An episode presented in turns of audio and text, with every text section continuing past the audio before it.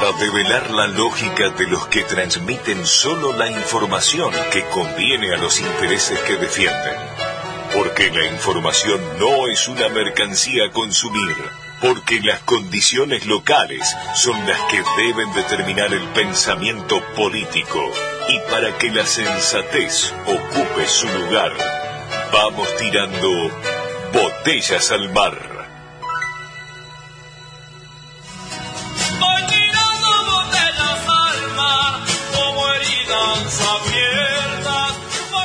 Muy buenos días, otro sábado y ya terminando septiembre en Bahía Blanca y seguimos tirando botellas al mar. Muy buenos días a todos.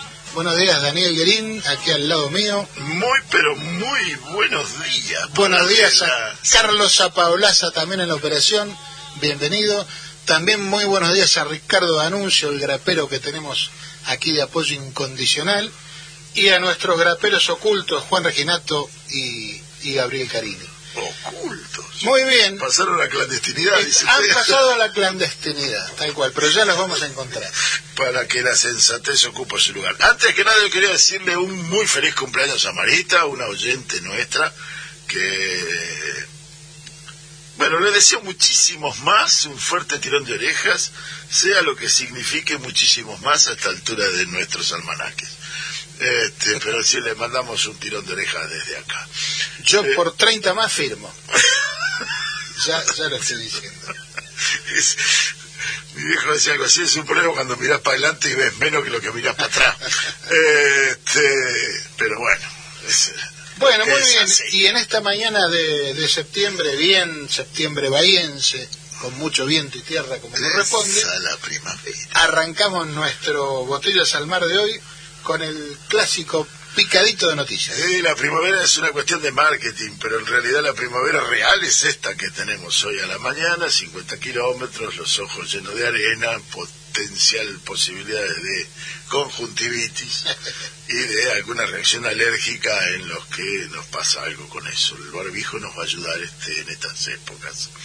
Eh, creo que la semana la podemos signar como eh, el impacto de las pasos mm, dio tuvo sus consecuencias, ¿no? Es decir, el, impacto de las pasos arrancó con un nuevo gabinete cruzado, ida y vuelta, eh, con, mucha autocrítica la semana pasada, así la definimos nosotros el sábado. Eh, creo que el título era la autocrítica del Frente de Todos en la semana posterior a las pasos. Si bien las PASO, el Frente de Todos no compitió contra nada, la pérdida de votos o de votantes que no fueron a votarlo fue más que significativa, quiere decir que al menos no enamoró. Eh, y habrá que ver de qué manera podemos, puede convencerse a esos votantes para que en noviembre vayan y mantenga entonces el Frente de Todos el flujo de votos que obtuvo para lograr ser presidencia. Pero lo cierto ¿no? es que el, re- el gobernación. resultado no permaneció indiferente ante la conducción del Frente de Todos, Es- porque redundó de inmediato en acciones. acciones y de y de grueso calibre Lo- lo- lo- creo que las primeras la primera fue el formato la salida a la cancha del- de, de- de los ministros Mansur conferencias de prensa cosa que no estaba muy acostumbrada a la situación Eh, Aníbal Fernández ha tomado un poco la disyuntiva de salir y de seguir yendo a, a medios, por lo menos en los primeros tiempos, para cambiar un poco, para, para, para ir bajando la inercia que traía de un hombre de medios, con, con mucha vinculación con los medios, sin, sin ser funcionario. Pero Mansur arranca con, con una noticia que, o con un formato que es, además de esperanzador, basado en en, en- resultados epidemiológicos. Probablemente esto ya ha estado en la carpeta del Frente de Todos, pero jugando a mirar un poco más para adelante. Pero se transitó esta semana que pasó y la frase es, si los números continúan así, podemos decir que estamos transitando el fin de la pandemia. Lo cual, por supuesto, vale el rechazo absoluto de, la oposición y de los periodistas de los responsables, de los, independientes. Que de los que negaban la pandemia, ahora se quejan de que se habla del fin de la pandemia. Los mismos que quemaban barbijos ahora piden que vuelvan los barbijos. Pero bueno. Ponerse barbijo. Pero, pero más allá de, de la insensatez que nosotros estamos buscando que desaparezca y que la sensatez vuelva a su lugar, esto es lo que aconteció. Eh, Mansur ya en los primeros días se puso en el centro de la escena. Le dijeron, sos el ministro coordinador, el jefe de gabinete, y allí se paró como número 10 que pide la pelota, se paró en medio de la cancha. Arrancó con conferencias de prensa, anuncios, eh, tanto al iniciar como al terminar el día, y una serie de, presentó un paquete de restricciones donde largó la frase que subrayamos junto a la ministra de Salud, Carla Viciotti, que no se modificó, sería una locura modificarla. Y, y, luego tuvo anuncio junto a Moroni, el, ministro de Trabajo, que anunció las decisiones del Consejo de Salario incrementando el salario mínimo vital y móvil. Eh, claro, y, y, en este marco el anuncio o la, por lo menos la diferencia de estar transitando eventualmente el fin de la pandemia, viene muy a cuento de esta necesidad imperiosa de relanzamiento económico, o por lo menos de un incremento en la actividad económica, visto que la crisis económica que ha generado tanta pérdida de ingresos, para, especialmente para el sector asalariado, eh, lo necesita para comenzar a remontar esta cuesta. De hecho, ya hay primeras estadísticas que indican positivamente un incremento en la actividad industrial, digamos, con, confirmando perspectivas de julio, se volvieron a, confirmar en agosto, lo cual este, de alguna manera uno lo esperanza de aquí en adelante para que ese, eso sea sostenido, ¿no? Tal cual. Y, también, eh, bueno, entre los datos nos dimos por enterados a mitad de esta semana de un descenso en la desocupación. Digamos, la, desocupación pasó una vez, otra vez recuperó una cifra, bajó de los 10 puntos. Eh, y la verdad que yo con respecto al mismo periodo del año pasado. Entonces, la, la eh, Ahora, por supuesto, como, como dice la propia dirigente del dirigencia del Frente de Todos, nos estamos comparando con un con un sótano, con un nivel muy ah, bajo, justamente fruto de la pandemia. Como dijo hace poco Máximo Kirchner, creo, nos tenemos que comparar con fines de 2015. Ese sería, ese sería el parámetro a partir del cual compararse. Pero bueno, lo cierto es que más allá de eso, eh, hay un mejoramiento. Tiene un fuerte contenido político esa afirmación, compararse con el 2015 es olvidarse del 2016-2019. Eh, Aníbal Fernández comenzó siendo ministro antes de asumir como tal. Se reunió con Sabrina Frederick antes de que él ocupara el lugar de Frederick.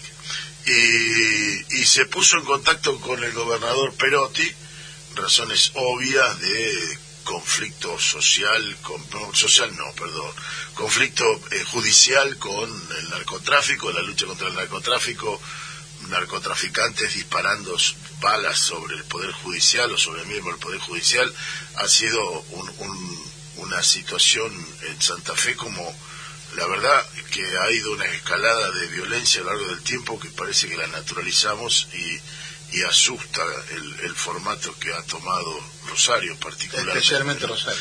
Eh, pero bueno, Aníbal Fernández se puso en contacto con Perotti antes de asumir como ministro y luego se juntó con, con el ministro de la provincia de Buenos Aires, ya siendo él ministro de Seguridad, con Berni, y con Marcelo Saín, quien fuera uno de los fundadores, los creadores de la policía aeroportuaria y que está, estuvo en el Ministerio de Seguridad de Santa Fe y hoy ocupa otro cargo como funcionario vinculado al sistema de seguridad en la propia provincia de Santa Fe. Eh, es decir, eh, dio un salto, se paró también en, en, un escenario y empujó algo que cambió la matriz que se venía viendo como si era una especie de inercia que se llevaba con un debate no resuelto entre seguridad Ministerio de Seguridad de la Provincia de Buenos Aires Ministerio de Seguridad de la Nación. Le puso una dinámica totalmente distinta. Y, desde lo, si querés, desde lo simbólico, eh, demostró que, bueno, a partir de ahora la inseguridad, si uno lo quiere llamar así, por la negativa, ¿no? Por la falta de seguridad. Bueno, es un problema que afecta a, a muchas personas, especialmente, lo decíamos el otro día, especialmente a, aquellos que residen en barrios populares, en barrios marginados, especialmente con urbano. Bueno, se está demostrando que se tomó nota del problema, yo diría del drama, porque realmente afecta especialmente a los trabajadores, aquellos que salen de su casa a la madrugada para ir a trabajar. Bueno, el gobierno está demostrando que a partir de ahora le da una real dimensión al problema y va a tratar de actuar en consecuencia.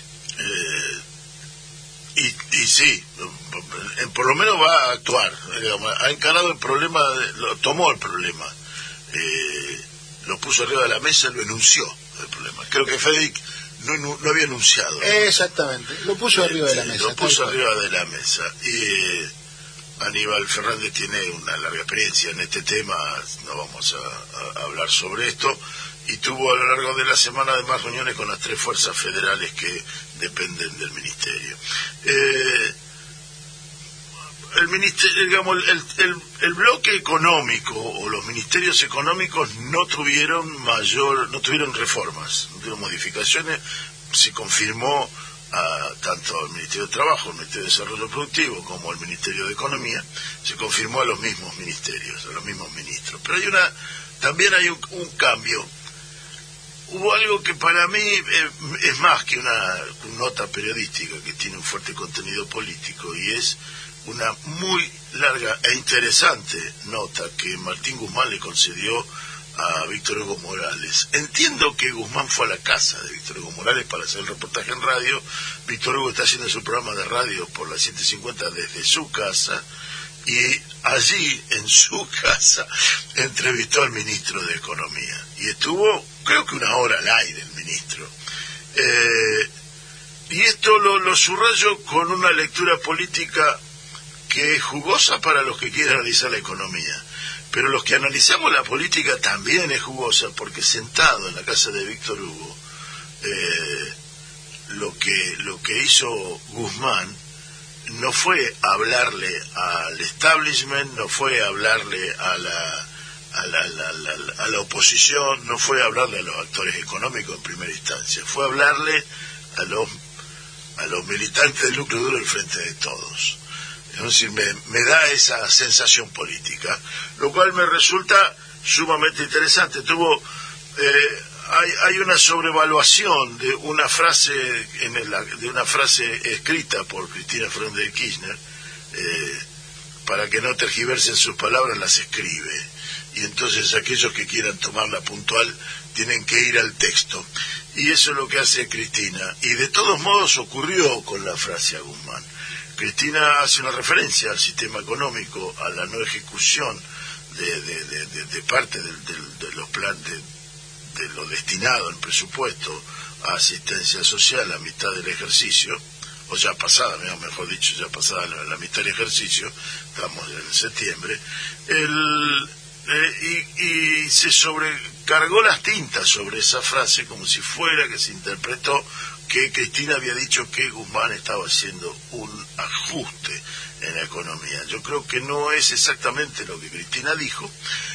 Dijo algo parecido, sí, en su discurso de, cierre de, campaña, o de, posterior a la campaña, pero eh, lo, que me, lo que hizo Guzmán fue poner explicaciones o ponerle palabras a ese cuestionamiento, a la par de que habló de con admiración de Cristina Fernández Kirchner, cosa que comparto con el señor ministro.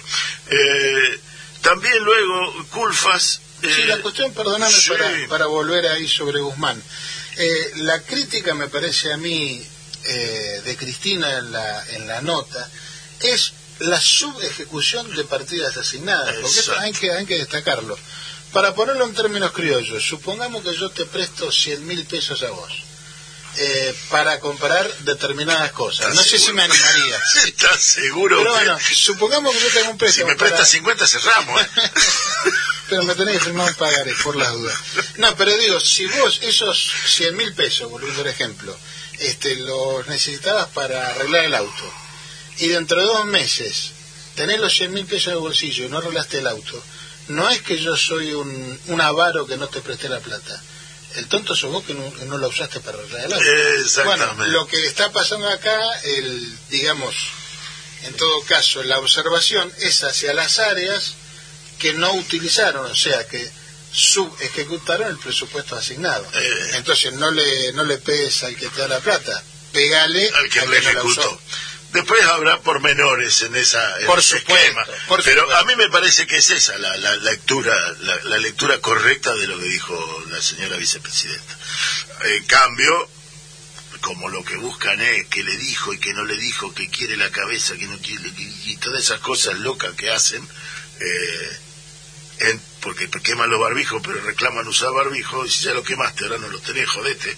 Pero el esquema es es ese, esa contradicción sobre lo que se paró.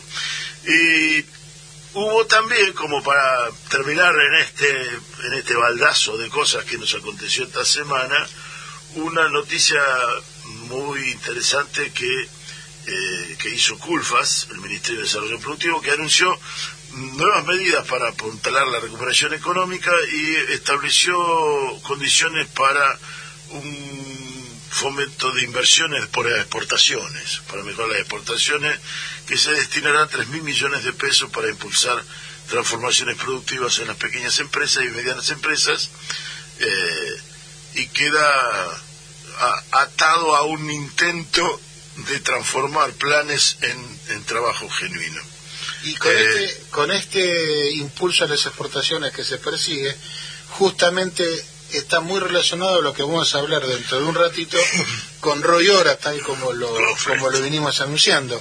Eh, él hace un análisis donde pone las exportaciones como eje sobre el cual girar para lograr más actividad. Pero bueno, lo hablaremos con él, pero quiero decir, el ministro Culfas está... La puntita para el salto lo tenemos, el puente está construido.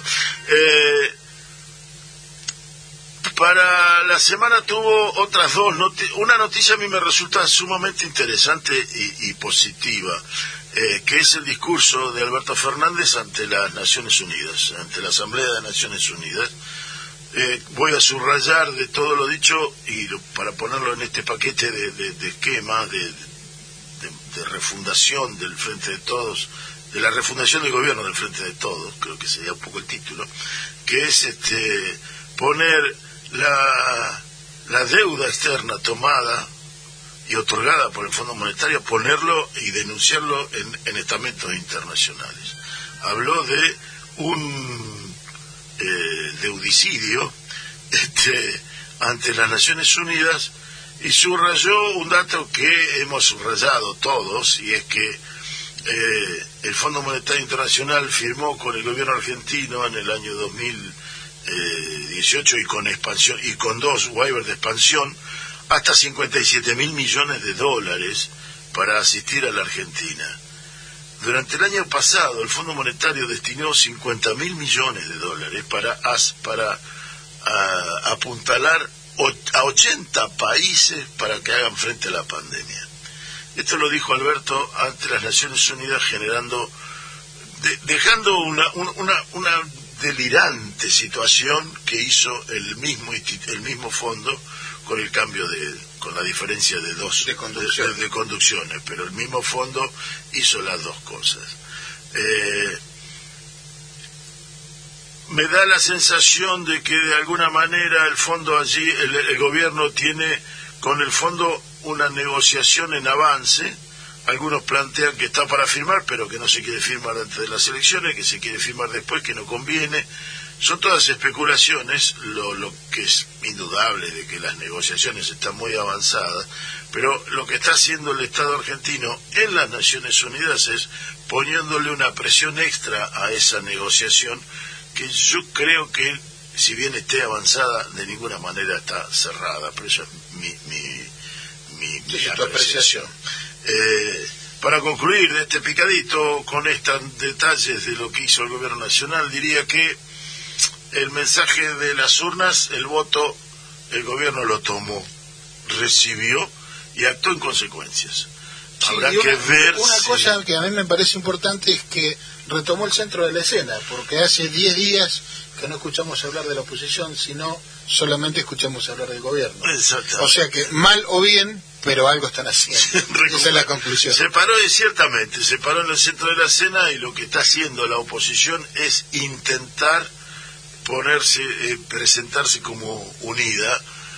Yo no sé hasta dónde lo tiene y cómo lo tiene. Y criticar, criticar todo lo que se pueda criticar y operar todo lo que se pueda operar, que, digamos, es no les ha ido mal con ese con ese temperamento. Exacto, sí, correctamente. Habrá que ver cómo evoluciona esto, habrá que ver si esto, estas medidas alcanzan, si, si estas medidas alcanzan a, reenamorar a parte de la sociedad que, que se mostró displicente ante, ante su llamado para ir a votar, eh, y si con esto alcanza, en realidad es esto es la política, la dinámica de la política en evolución, está en desarrollo, y, la centralidad del gobierno, lo que vos decís, se tomó. Y esto me resulta sumamente plausible. Tiene que ocurrir. Lo que pase, pase lo que pase, tiene que ocurrir y está ocurriendo. Seguramente. Como, como una última de esto, fue la, la, Corte Suprema, que tan preocupado nos tiene, tuvo finalmente, tenemos nuevo presidente de la Corte Suprema, tenía que elegirse. Pero quiero dejar de decir que cómo ocurrieron las cosas. La puja interna dentro de la propia Corte, que son de cinco miembros, eh, dio como resultado que Horacio Rosati fuera, el, ese el nuevo presidente de la Corte. Pero fue nuevo presidente de la Corte con la ausencia de Lorenzetti. Lorenzetti no estuvo presente en la reunión virtual de los cinco miembros de la Corte porque tenía que hacer otra cosa vaya, ¿sabe qué? Tenía, dice que tenía una reunión con la no sé qué de internacional. La verdad, si esto, si le dijeron, che, nos juntamos mañana, dice, dicho, mañana no puedo, dice un amigo, nos juntamos más tarde. Pero esta reunión estaba puesta desde hace dos semanas. Y entonces, eh, así que la respuesta de Lorenzetti me da a mí vergüenza, tengo que decirlo así, de que sea un miembro de la Corte. El que no estuvo presente en la reunión se eligió el presidente. Bueno, este, Uno de ellos propuso a dos.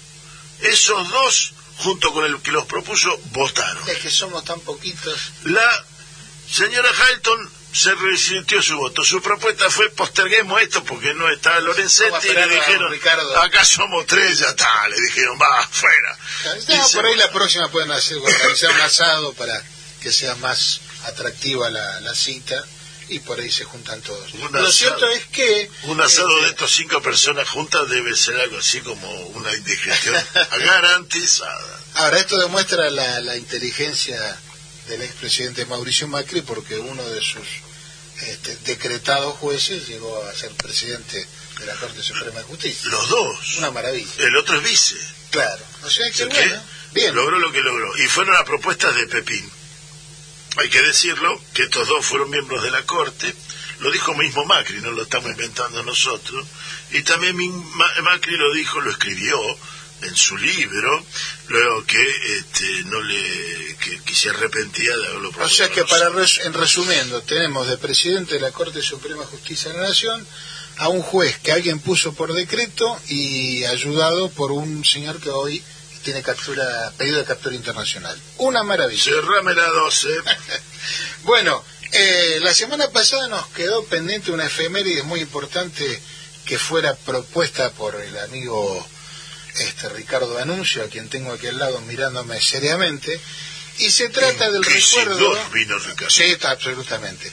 Pero se trata, realmente es, es serio y merecido, el 12 de septiembre eh, se cumplieron años del fallecimiento de Stephen Biko, un activista sudafricano que trabajó mucho por el anti-apartheid, un tipo nacionalista, socialista africano, que estuvo, digamos, eh, en, la vanguardia, en la vanguardia de la, de la lucha contra el apartheid en los momentos en que eso no era pavada, era, era una lucha muy muy complicada y que conllevaba hasta el riesgo de la propia vida.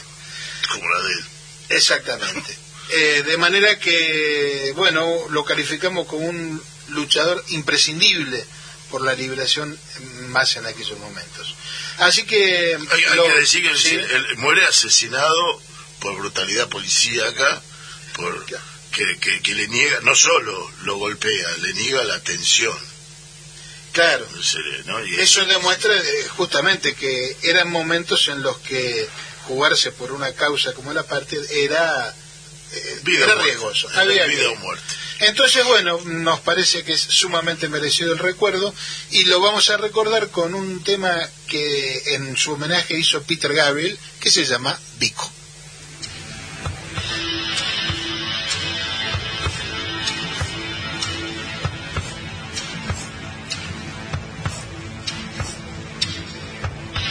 September 77, Port Elizabeth, weather fine. It was business as usual in police room 619. Oh, because,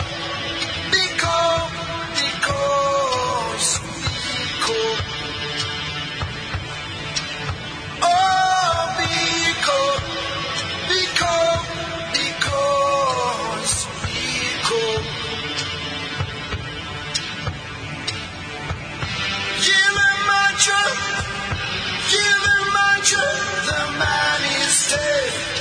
The man is dead.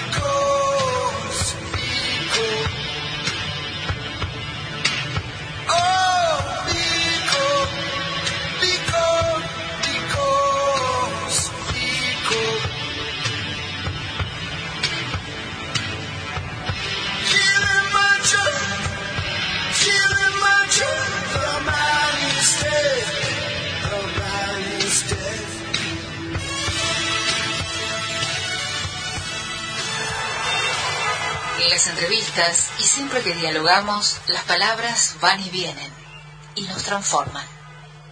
Una palabra no dice nada y al mismo tiempo lo esconde todo. Muy bien, y tal lo prometido, eh, tenemos el placer de saludar desde Bahía Blanca, Claudio Angelini, quien te habla, y Daniel Guerín, a Roy Ora.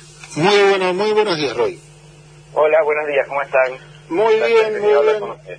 Eh, agradeciéndote antes que nada este rato de un sábado a la mañana. Eh, antes de empezar a charlar, vamos a comentarle a la audiencia que sos, y por favor corregime o agregame, eh, sos profesor de historia en la Universidad de Buenos Aires y sos doctor en historia moderna en la Universidad de Oxford. y bueno, sos uno de los profesores, o el mejor dicho, el profesor principal de cátedra en la Universidad de San Andrés. ¿Y también sos investigador del CONICET, de Roy? Así es, así es, todas estas cosas. Este, o sea que tenés un, un amplio panorama de la cuestión. La verdad es que nosotros eh, llegamos a vos eh, a partir de, una, de la lectura de un artículo que nos pareció sumamente interesante, eh, analizando la actividad exportadora que tiene que ver con el campo y demás. ¿Por qué nos interesa tu opinión? Eh, porque nos parece que existe como una falsa contradicción, o por lo menos como un dilema no resuelto entre el campo y la industria. Entonces, bueno, en principio queríamos conocer tu, opinión al respecto. Sí, bueno, a ver, viste, yo soy historiador, ¿no? Entonces, eh, me gusta plantear los argumentos en, en una perspectiva de largo plazo. Eh, y cuando uno mira la relación entre campo e industria, entre sector industrial y sector agrario, y lo con un poco más de precisión, yo creo que hay que recortar tres etapas en la historia argentina, ¿no? La primera va desde más o menos 1860, 70 hasta 1930. Allí el sector exportador, el campo, la pampa, es el motor de crecimiento de la Argentina. Constituyó el motor de crecimiento de la Argentina y eh, al calor de la, de la expansión de las exportaciones, la economía se fue complejizando, se fue diversificando. A veces se tiende a pensar que la economía argentina de ese periodo estaba solamente centrada en, en la producción de bienes exportables, carne, trigo, esas cosas, pero esa es una visión que no capta la complejidad del, del, de la película, del panorama, porque en ese momento, como consecuencia de la expansión exportadora, del incremento del tamaño de la economía, del, del alza de los salarios y demás, creció también una industria que cuando uno la mira y la pone en el contexto latinoamericano, es la industria más grande que tiene América Latina. Fines de la década del 20, casi el 18% del producto es industrial, 18, 19, depende cómo se lo cuente, ¿no? Es decir, la Argentina era el país más industrializado de América Latina y la industria había crecido como consecuencia de la expansión del mercado interno. Y ese mercado interno había crecido como consecuencia del crecimiento exportador.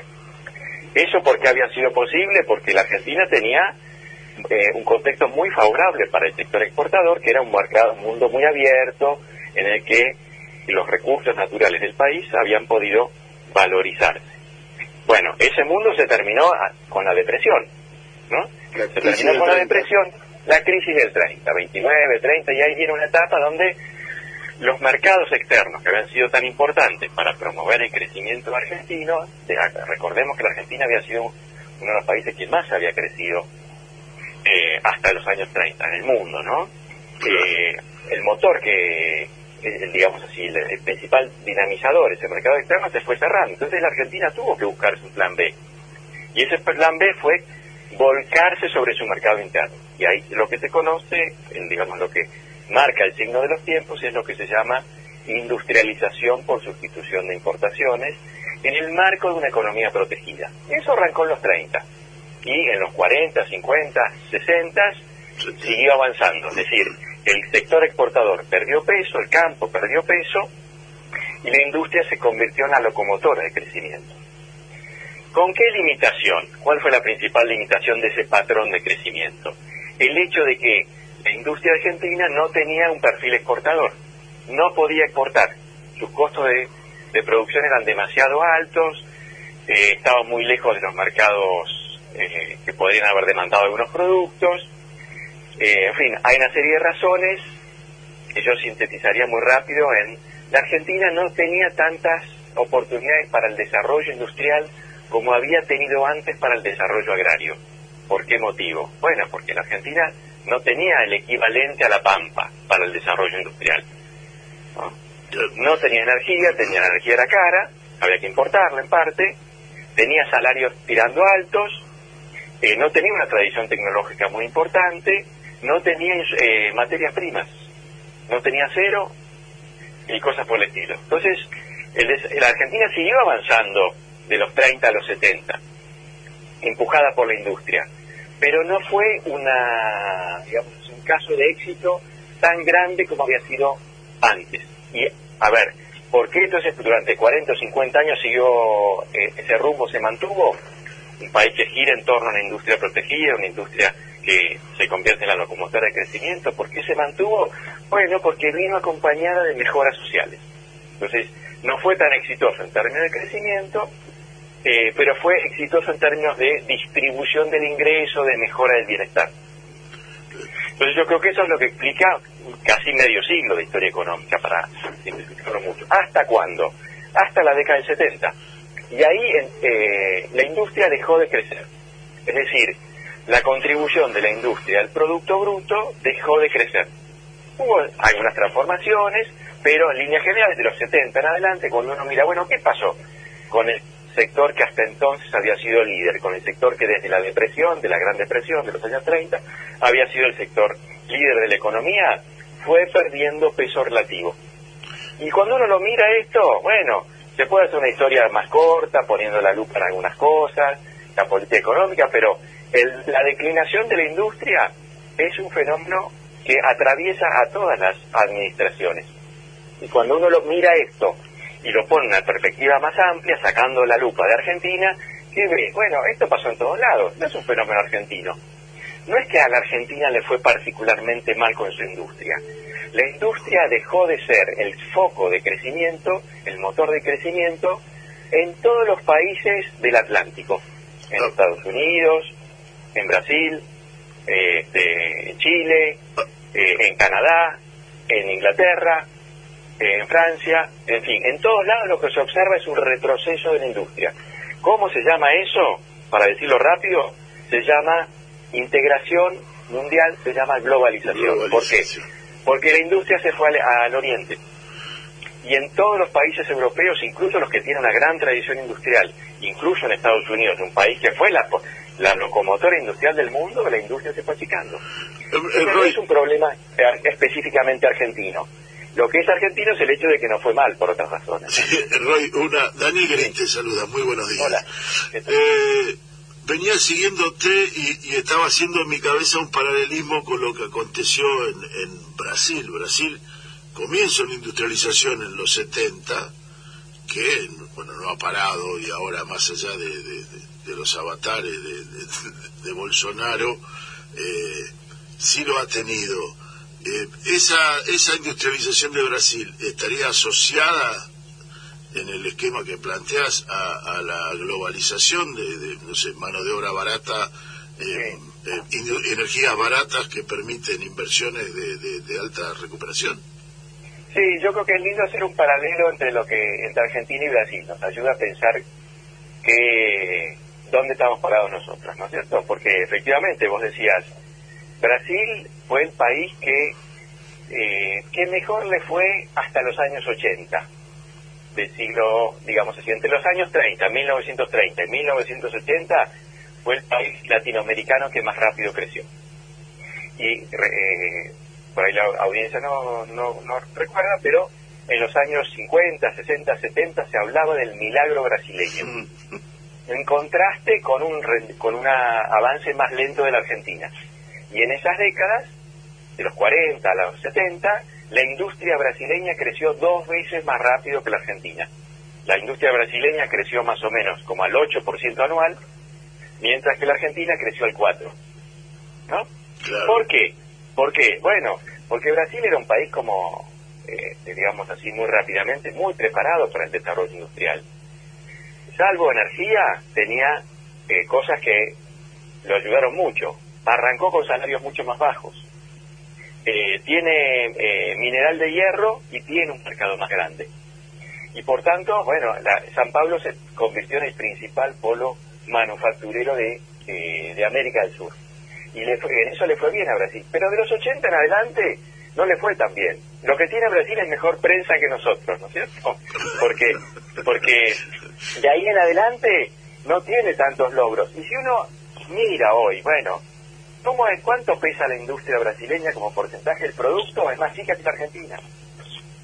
¿No? Pese a que ahora hay, iniciativas, vos lo mencionaste, Bolsonaro dice, no, hay que abrir más la economía, hay que racionalizar el sector industrial, hay que achicarlo, hay que someterlo más a la competencia extranjera, todo eso, pero la industria argentina, eh, argentina sigue siendo todavía hoy más grande que la brasilera. Con el imaginario colectivo es justamente al revés. Es al revés, sí, pero Brasil es un gran exportador de productos de la agricultura tropical. Es eso, y un poco de, mineral y cosas por el estilo, ¿no?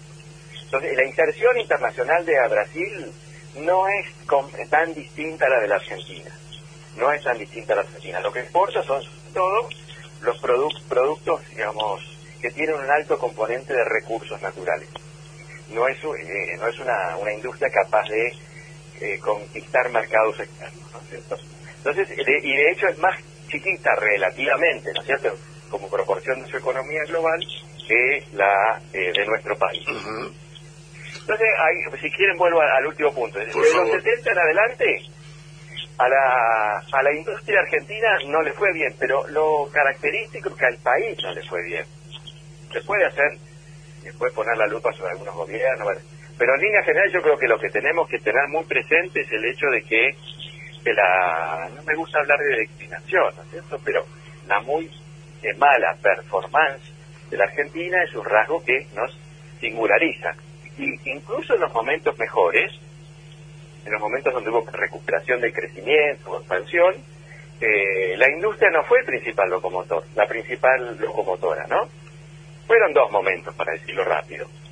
Uno, después de la, la década 80 fue malísima para la Argentina, se llama a veces década perdida, eso, ¿no?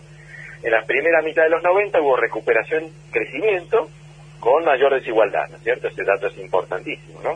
Mm. Con más, con más, este, más desigualdad de ingreso y con, con por primera vez este, un mercado de trabajo que eh, tiene como uno de sus rasgos más característicos que no es capaz de acompañar el crecimiento con generación de empleo. Pero hubo crecimiento ahí, sobre todo movido por qué? Inversión, llegada de capitales. Y en segundo momento, después vino la crisis dura, ¿no es cierto? La más importante del siglo XX en Argentina, del 98 hasta el 2002, una caída dramática, terrible. Después recuperación, en gran medida motorizada por precios internacionales favorables, ¿no? Por la, lo que se llama a veces el boom de las commodities, que se vio en toda América Latina, ¿no? Y que fue muy importante para fortalecer a los gobiernos de, izquierda o de centro izquierda, ¿no? Que todos, en líneas generales, a todos les fue bien. A Lula, este, a, a, Evo Morales en Bolivia, eh, a, este, a, ¿cómo se llama? En Ecuador a, Correa, etcétera. Y, hay, y, la, experiencia Kirchner, ¿no? Pero cuando uno la mira, lo que observa es que la, el sector manufacturero no mejoró mucho ahí, no creció, no logró pegar. Entonces yo creo que eso está marcando algo que es un límite, un techo para las posibilidades del desarrollo industrial argentino, sobre todo pensado en los términos en los que tradicionalmente los pensamos, ¿no? Como una industria volcada sobre el mercado interno, industria que produce bienes que son de consumo popular, de consumo masivo, ¿no? ¿Y por qué está esa limitación? Bueno, porque hoy vivimos en la era de la globalización y gran parte de las cosas que consumimos nosotros, que se consumen en la base de la sociedad, tienen un alto componente importado, mucho más que en los años de la era dorada peronista o los años 50 o 60, ¿no? Entonces, yo, yo creo que es muy importante, por eso yo insisto mucho en el hecho de que para que la Argentina verdaderamente arranque, para que ponga en marcha su, potencial de crecimiento, que lo tiene enorme, es muy importante tener una, una macro más sólida eh, y para tener eso tenemos que tener más dólares. Y eso significa un perfil exportador más dinámico. Y eso en la Argentina, tal como está hoy, ojalá en el futuro sea distinto, pero tal como está hoy, solo lo puede dar eh, el campo, para decirlo rápido. ¿cierto? El sector exportador, el sector agroexportador, es el que genera por lo menos dos tercios de las exportaciones totales, ¿no? a, ver, si te entiendo, Roy. Disculpame, a ver si te entiendo. Quiere, lo que tu tesis es que con las divisas que se obtienen de la exportación de productos primarios eh, se puede generar un desarrollo local. Y sin eso es muy difícil, porque si no es, si, sin eso es vuelta al cepo, ¿no? Que ya tiene una, una experiencia de una década y que es muy mino para la propia, eh, por ejemplo, para la propia industria, porque nuestra industria está muy, eh, por, por cambios tecnológicos, digamos, hoy no hay industria sin computadoras. ¿No? No, no, correcto. sin insumos internacionales no hay. Pero por eso mi, mi, pregunta apunta, Roy, a Digamos, vos recién eh, enumeraste experiencias de distribución interna, lo nombraste a, Kirchner, a Lula, a, Correa. Eh, digamos, yo lo, que creo, y, por eso la pregunta, eh, en el mientras tanto, es decir, vos estás planteando un, un escenario de incremento de las agroexportaciones, digamos así, y yo digo, bueno, en el mientras tanto, en, en ese tiempo que, que transcurra hasta que se genere ese desarrollo interno, eh, ¿qué haces para redistribuir? Porque, digamos, la población vos la tenés, mucha desempleada, ¿no es cierto? ese es el gran dilema de Argentina, me parece, ¿no? Y es un dilema de muy difícil resolución. Es un dilema que tiene que resolverse atendiendo las dos demandas, ¿no? Porque la Argentina es un país que tiene eh, una, una demanda de inclusión muy fuerte, eh, y ya, pero que también necesita crecimiento. Y, Sin duda. y yo creo que sin una, eh, una mejor inserción internacional no vamos a tener más justicia social. Es decir, poder, eh, digamos, podemos eh, eh, tirar la casa por la ventana una vez, ¿no? Pero hace muchas décadas que las clases populares tienen un horizonte más chiquito, tienen menos oportunidades para desplegar sus, sus, sus proyectos de vida. Y de eso creo que te- eh, nos tenemos que hacer cargo. Seguramente, yo siempre digo, la mejor forma de distribución del ingreso es el trabajo, de eso no hay ninguna duda. Sí, y eso requiere una economía en expansión. No hay manera de y no hay manera de que haya una economía en expansión, creo yo, si no es eh, acentuando el perfil exportador de la Argentina que eh, nos, nos dé una economía más sólida, una economía con ta- que no estemos todo el día preocupados por el precio del dólar y una economía donde cualquier eh, industria que quiera trabajar consigue los insumos, la tecnología, eh, los recursos que necesita sin tener que estar pe- pensando, uy, el cepo, esto sí, esto no, esta importación la restringimos. la importación no es solamente consumo, yo creo que hay que tener claro eso, ¿no? No es solamente consumo de bienes importados por los grupos eh, de, de ingreso más alto, es eh, una condición necesaria para el eh, pleno funcionamiento de nuestro aparato productivo en la era de la globalización. Corre- pero de alguna manera estás enunciando algo así como lo que fue el plan quinquenal de Perón, así lo estoy imaginando. Perón, eh, bueno, Perón vivió en una época donde el mercado mundial estaba mucho más cerrado, ¿no? Claro, era, era natural tenía- estar- claro, no, no existía lo, el esquema de la globalización de la, de la Sí, era un mundo más, digamos, donde la Argentina se la arreglaba con, prácticamente con la tecnología que existía acá, con los recursos que tenía. Y bueno, ¿qué papel desempeñaba el sector exportador ahí? Bueno, simplemente producía algunas divisas, ¿no? Pero yo creo que en nuestro tiempo esto ya no es así. No, Los chicos de abajo, ¿no? Esa mitad de la Argentina sumergida en la pobreza. Bueno, ¿qué necesitan? Necesitan comer también, por supuesto, ¿no? Pero también, ¿qué quieren? Quieren celular o zapatillas importadas, ¿no? Y seguramente quieren- necesitan tener una computadora, una buena pantalla para educarse. Bueno, todo eso viene de afuera. Entonces yo creo que en la medida en que pongamos a disposición de nuestras mayorías más eh, estos bienes, bueno, el futuro para esas clases populares va a ser mejor. Y, y en ese sentido, entonces, la, la actividad de la producción primaria toma otra relevancia, porque vos la estás Mucho, inscribiendo, digamos, en un, en un panorama económico mucho más amplio. Claro, y agregaré una cosa más. Yo creo que la idea de producción primaria ahora podía tener sentido en los años de Perón y demás, pero hoy le queda un poco chica porque tenemos posibilidades de agregarle valor a nuestras exportaciones. Correcto. Tenemos muchas, pues, muchas oportunidades de hacer que eso que antes llamamos producción primaria sea también eh, agroindustria, ¿no? Sí, en lugar de exportar trigo, exportar galletitas, por decirlo de alguna Exactamente, exactamente. Tenemos esa posibilidad. La Argentina la tiene, tiene los recursos, tiene una eh, mano de obra capacitada como para hacerlo, tiene empresas que tienen un potencial para hacerlo. Creo que hay que, ayu- que, hay que ayudar, ¿no es cierto? Y confiar y este, en que ese, ese crecimiento, por supuesto, ese programa, tiene que ser políticamente sustentable. Que es lo que significa que tiene que mirar también cómo la están pasando los de abajo.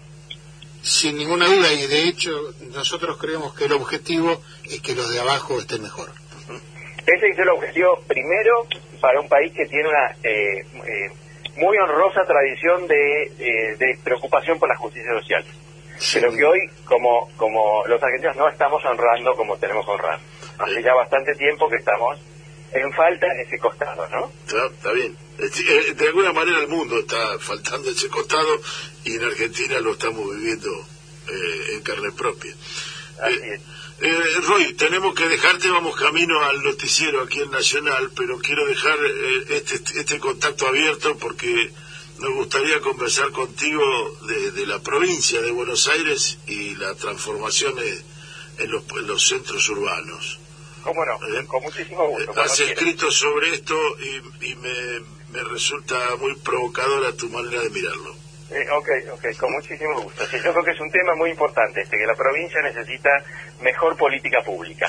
Muy bien. Y que no es un problema de una administración particular. No, no quiero levantar el dedo contra nadie, sino que tenemos que pensar de qué manera armar un Estado mejor en la provincia de Buenos Aires al servicio de los bonaerenses. Perfecto. Muchísimas gracias. Por mi parte, un fuerte abrazo. Un abrazo, muchas gracias. Nos estamos viendo, Roy, un abrazo. Bueno, Muy bien, era, era Roy Ora, la verdad que una, una visión sumamente interesante de la cuestión económica que es muy compleja, no es tan fácil, no es tan maniquea, no es tan dividida en, en buenos y malos. Muy bien, y nos vamos rumbo al noticioso, recordando que el 19 de septiembre se festeja, se celebra el Día Nacional del Chamamé en conmemoración por el fallecimiento de Mario del Tránsito Cocomarola, uno de los máximos referentes de género. Así que nos vamos a las noticias escuchando de Conchango Spayuk y Raúl Barbosa, La Colonia.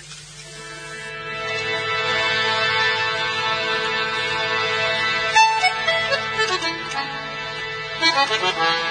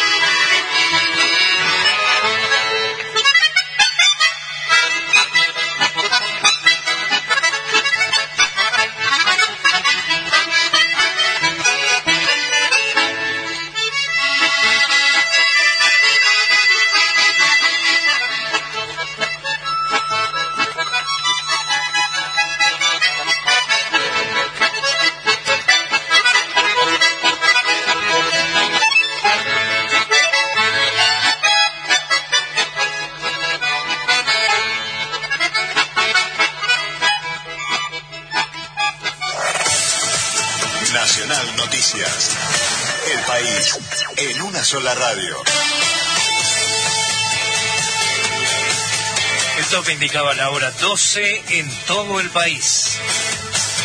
Héctor Recalde aseguró que la oposición quiere terminar con las indemnizaciones por despido. El exdiputado nacional y abogado laboralista así lo indicaba en diálogo con Radio Nacional. Están buscando por todos los medios tener, entre comillas, una justicia amiga. Esto de querer recurrir con temas nacionales a una justicia local, como es este tribunal de la ciudad de Buenos Aires, no resiste ningún análisis constitucional.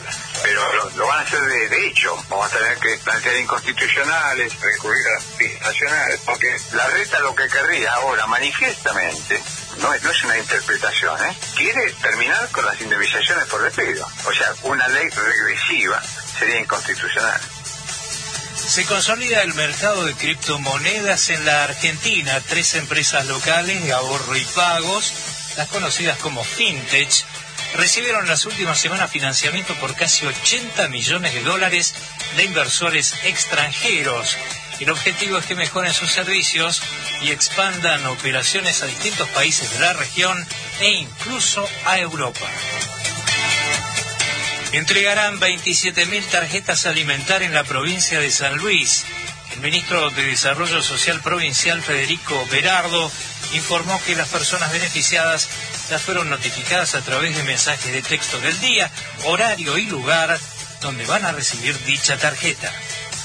Tránsito. Tránsito intenso en la General Paz con demora de 5 minutos al acceso norte. En toda la zona de la ruta 7, vital a Laguna de la Picasa, y la ruta 9, desde Tucumán a Salta, camiones máximas 80 kilómetros por hora. Recordemos también la ruta 288 de Mancha del Valle, Tafí del Valle, en Tucumán, se encuentra habilitada. Por favor, circular a 60 kilómetros por hora. Ernesto Arriaga para Radio Nacional. Datos del tiempo. En la ciudad de San Luis, la temperatura actual 24 grados, la humedad 25%, el cielo allí despejado. Aquí en la ciudad autónoma de Buenos Aires, la actual 17 grados, la humedad 74%, cielo ligeramente nublado. Informó la radio pública en todo el país.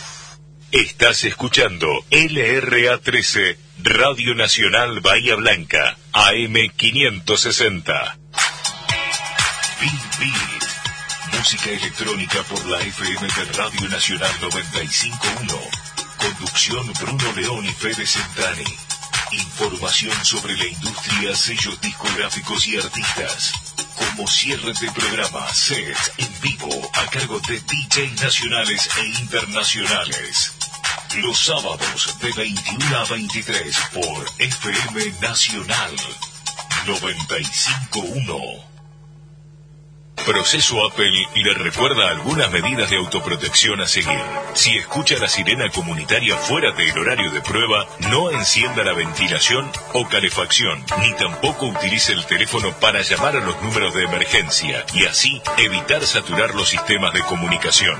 Infórmese por Radio Nacional AM560, FM 951, aplicación ingenierowhite.com, Facebook Apple Bahía y Twitter arroba Apple Bahía. Proceso Apple, juntos por la comunidad. Bahía Motor, una nueva manera de informarte sobre el mundo fierrero.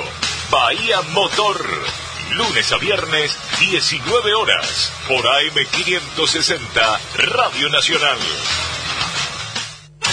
Mirta Bugnelli, actriz las corrientes de aire a veces son molestas. El frío, el viento, los papeles que se vuelan, la comida que se enfría más rápido. Pero resulta que ahora el aire es nuestro aliado. Con los ambientes ventilados, de forma cruzada, con más de una ventana o puertas abiertas, el coronavirus la tiene más difícil, porque el aire se lleva esas partículas invisibles que transmiten el virus. Entonces, tenés siempre abiertas puertas y ventanas, por lo menos 5 centímetros aunque te dé un poquito de frío, que la segunda ola se la lleve el viento. Seguí cuidándote. Radio y Televisión Argentina, TELAM, Contenidos Públicos, Sociedad del Estado, Secretaría de Medios y Comunicación Pública. Argentina Unida, Argentina Presidencia.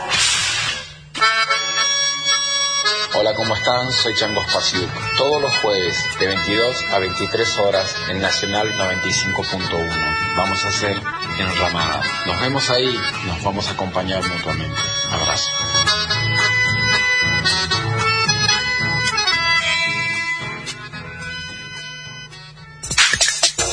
Nacional Bahía Blanca, el aire nuestro de cada día. Para develar la lógica de los que transmiten solo la información que conviene a los intereses que defienden.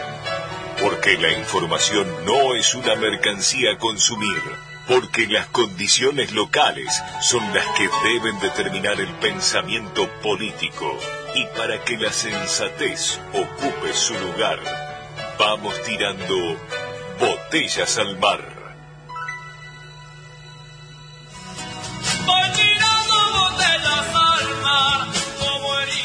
Muy bien, aquí volvimos después de las noticias de Nacional. Después de la nota con Roy Hora. Y, de la... Más bien. Sí, muy linda nota, ¿eh? Realmente... hermoso debate se armó en esta mesa de tres. Invita, invita al debate, la reflexión y por sobre todo a sacarnos eh, los blancos y negros. Eh, quiero recomendar, estoy esperándolo, dos libritos en particular de don Roy Hora. Eh,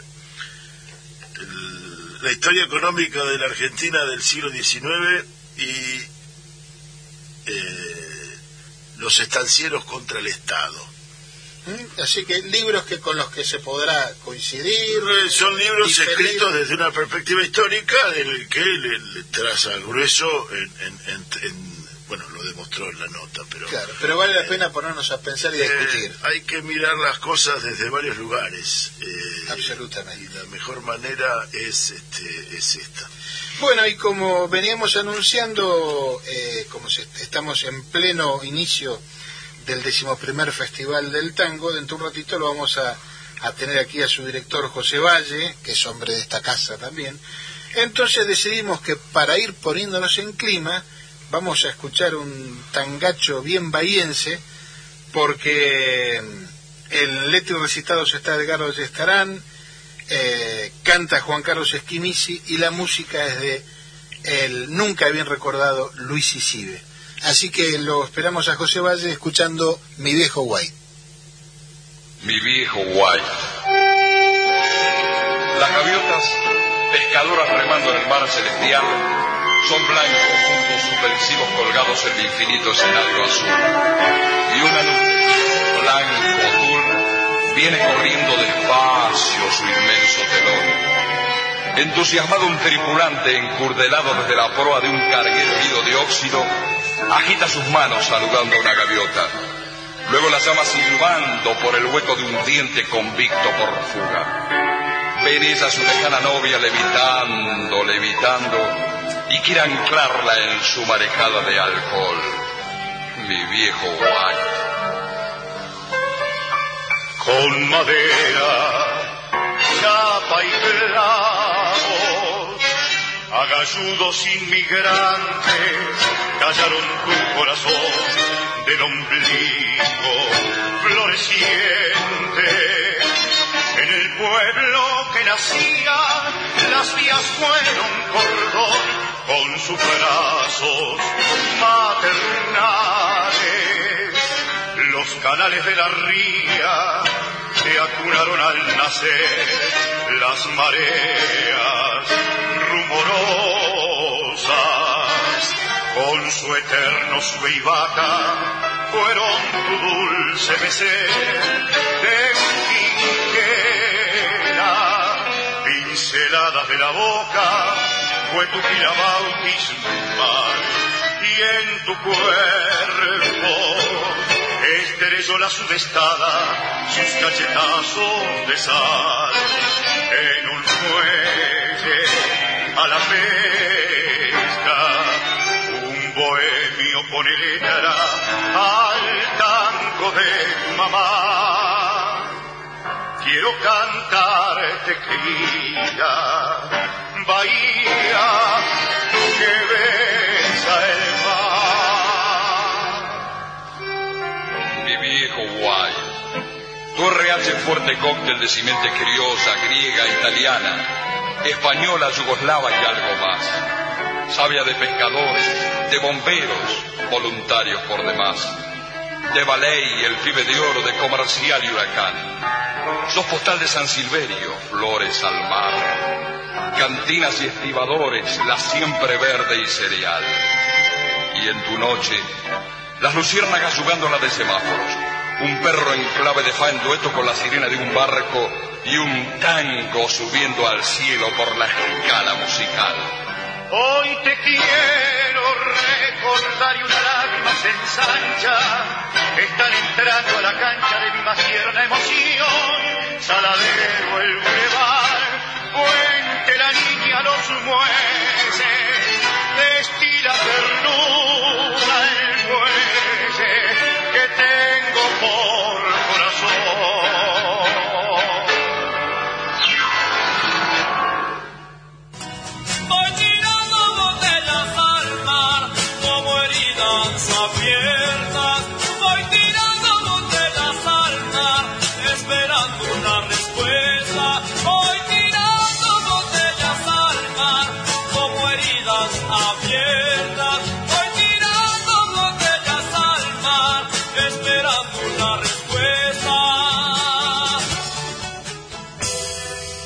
Netbooks, libros y alpargatas. Una mirada estética popular. Porque la felicidad siempre es democrática. Y entre los libros la buena Muy bien, y con este separador de netbook, libros y alpargatas, que no es casual, tenemos el- la alegría de saludarlo a José Valle. José, muy buenos días, te saludamos Claudia Angelini, quien te habla, y Daniel Guerín desde acá, desde Nacional. ¿Qué tal? ¿Cómo les va? ¿Cómo, cómo va, José? Bueno, sabemos que esta también es tu casa, ¿no? Así que no es no te es extraño que te llamemos de aquí. Sí, sí, la verdad que estamos muy contentos de estar en, en la radio pública. Muy bien. Bueno, eh, recién decía que el separador que pusimos con, con ese tema tan lindo de, de Spinetta, eh, el separador se llama Netbooks, Libros y Alpargatas, y con eso lo que quisimos simbolizar es la conjunción entre, entre cultura, trabajo y todo eso tan tan peronista, ¿no? Eh, claro que que... es parte de la misma masa madre todo eso. Exactamente, Eh, un poco ese es el, el sentido de, de ese separador. Bueno, José, sabemos que anoche, si mal no recuerdo, empezó el decimoprimer Festival del Tango. Sí, anoche arrancamos con, con el Disarli, eh, volviendo a- al formato tradicional después de, de un año de hacerlo virtual. Y la verdad que con un muy buen espectáculo, eh, entradas agotadas, la gente muy contenta. Sí, yo soy víctima de las entradas agotadas, pues no pude ir. Me dijo Omar eh, anoche, después que estábamos cenando, pero un, un gente amiga también, porque el, el tema del protocolo te achica todavía bastante. ¿viste? Claro. Claro, tras ser un lugar relativamente chico con el... Es un lugar para 60 normalmente y ayer había 41 como mucho. Claro. ¿En qué consistió anoche esta primera jornada? Ayer hubo un show con cuatro artistas distintos, estuvo Marolea con Alberto Aedo, bandoneón, guitarra y voz. Uy, qué lindo. Eh, Diana Redolfi, una periodista que canta, que tiene 21, 22 años y lo hace muy bien. Y Silvia Dami. Bien. ¿Y, y cuáles son las próximas jornadas? Contanos un poco. Y tenemos todos los días hasta el 3 de octubre. O- hoy estamos en el, en el Café Histórico con Eduardo Mazzarini, que, que hace recitados, Gustavo von Holtum, que va a cantar tangos, y Gloria Falapa. Eh, mañana estamos en el Museo Histórico Municipal, ahí en la calle Saavedra, donde era el viejo hotel de inmigrantes, con Nora Roca, Víctor Volpe, al aire libre, con entrada libre y gratuita, y algunas entregas de distinciones a la trayectoria a Pepe Ballesteros, Alberto Alessandro, Conrado de Lucía y Valeria Vigier. Y el lunes arrancamos toda una maratón de, de eventos, ese mismo día en el Museo de Radios Antiguas de Carlos Gardel, que tiene Carlitos Benítez en la, en la calle La Pida. La Pida, vamos a escuchar discos de Di Sarli, hablar sobre la obra de Di Sarli. Ay, qué lindo eso. eh, con entrada libre y gratuita también. El, el, el martes vamos a estar dejando una ofrenda floral ahí en el monumento a Di Sarli en la plazoleta Levenson. El miércoles hacemos Miravalles a las 19 horas también con entrada libre y gratuita. eh, un homenaje a Hugo Marossi, el bandoneonista y compositor que estaría cumpliendo 100 años, con show musical, charlas, una charla sobre Marossi de 10 minutos, una sobre los sistemas de grabación también de 10 y un, una sobre el lunfardo que da Olga Gil y dos cantantes eh, femeninas y un masculino.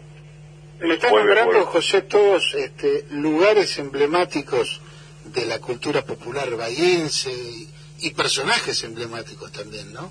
Sí, el festival trata de reflotar la, imagen de Di Sarli, pero a, a a la vez todo lo que lo, lo, lo conexo, todos los personajes que hicieron grande la historia del tango y de la música popular en la ciudad.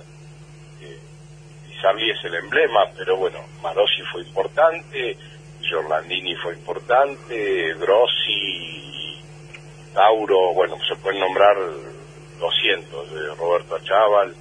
eh, entonces la idea es eh, sumar las- la- las cuatro patas que para mí tiene el tango, es la música, la, la letra, el baile y las historias.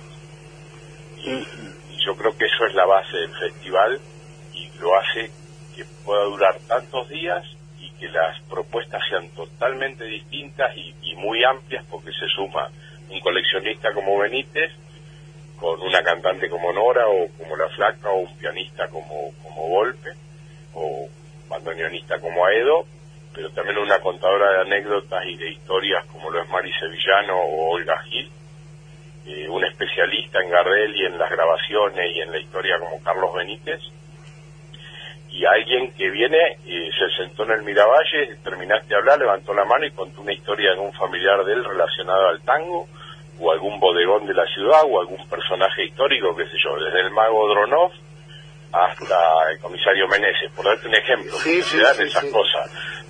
Sí, sí, sí. Es decir que para confirmarle ¿no? a la gente que por ahí no conoce la iniciativa, que exceden mucho lo musical. Estamos hablando de cultura Tiene las popular. cuatro, las cuatro patas y, y- y qué sé yo, en el Miravalle nosotros ponele habitualmente hacemos una cosa que se llama un vermú con la historia y por ahí pasa Perón, las historias de Larralde, Cortázar, Mallea, Milstein, el turf, el boxeo, el fútbol, eh, siempre una charla con música y el ida y vuelta con la gente, que es espectacular, y, y lo bueno que la mayoría de los eventos son gratuitos. Eh, y en lugares donde metes cultura por la ventana, como un bar. Correcto, correcto. Sí, yo creo que de la cultura muchas veces hay que dejarse de hablar y hacerla, ¿no? Seguro, esto hay que fijarse un objetivo y trabajar y, y a- y asociar a todos los que puedas con sus propuestas, sentarse, consensuar y decir, bueno, vamos para allá y, y tratar de, ocupar muchos lugares históricos de la ciudad con, con propuestas. Totalmente que los hay y muchos. Y te digo, José, como para ir terminando y despedirte, que esto también nos ayuda a superar esta imagen que tenemos muchos, me incluyo, de Bahía Blanca como ciudad fenicia, donde lo único que importa es el comprar y vender. No, Bahía es mucho más que eso. No, Bahía tiene una riqueza cultural. eh, yo me asombré muchísimo con Bahía. Yo históricamente viviendo fuera traía espectáculos, sobre todo de tango. Cuando empecé a estar más acá, por, programas radiales o por la idea del festival, eh, me empecé a deslumbrar con la propuesta cultural, amplísima y, de, y de, de enorme calidad. De 10 espectáculos que vas a ver, 8 son muy buenos. Sí, sí, sí, sí. Eh, de lo que sea, eh, teatro, jazz, blues, folclore, tango, Claro, hay que- una movida de jazz y blues importantísima, con gente de y muchísimo gente de mucha calidad, de, de músicos jóvenes que le meten empuje, eh, pibes con los que podés coincidir o no en un montón de cosas, pero que se arriman, discuten, la pelean adentro y se ponen a hacer cosas con vos. sea, que eso es importante. valés, viejo. Y es la forma de hacer las cosas. Totalmente, totalmente. Bueno, José, te, te. Una, una, Ay, pre- perdón. una preguntita de, de- de- de cierre que es una curiosidad personal. Ahí, el cierre es el 3 de octubre en la biblioteca, En la Rivadavia. biblioteca Rivadavia. sí. Eh, acá los bayenses decimos biblioteca y está consabido que es la Rivadavia. Ahí está anunciando a Karen Narraz y a Gaby. Está Karen Arran, Gaby, Homero Bimbo, Alejandro Lavigne y Marcos Villagra. Está, vos, vos llamaste la flaca, supongo que es Gaby, la flaca. Gaby, Descarto. Este, Karen y Gaby, voy a ser muy confianzudo acá. ¿Cantan a dúo algún tema? y hacen por la vuelta dúo que es el, el nombre del espectáculo y- Ah. y, hay- en alguno eh, Karen la acompaña con la guitarra Me gusta mucho esa propuesta. Sí, Y sí, es bien la- es lo que hablábamos recién es, es bien la música nacional Gardel hacía eso la mezcla de folclore y el tango Hugo del Carril también claro. eh, Corsini Magaldi Origen a Milonga.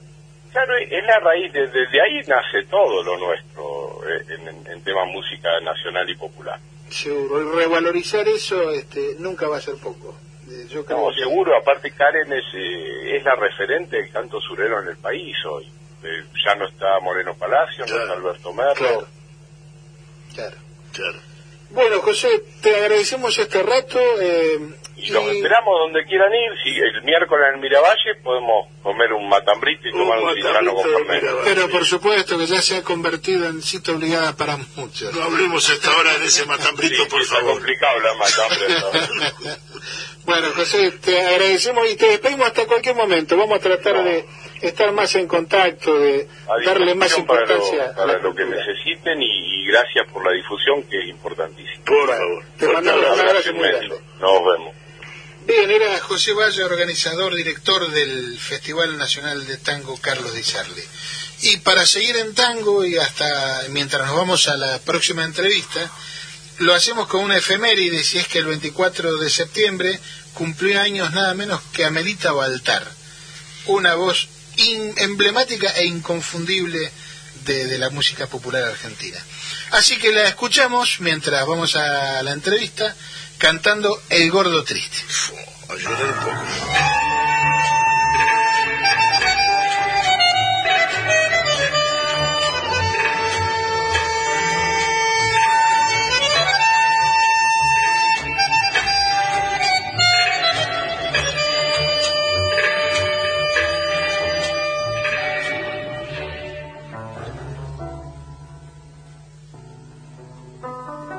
Por su pinta poeta de gorrión con gomina, por su voz, que es un gato sobre ocultos platillos, los enigmas del vino le acarician los ojos y un dolor le perfuma la solapa y los astros.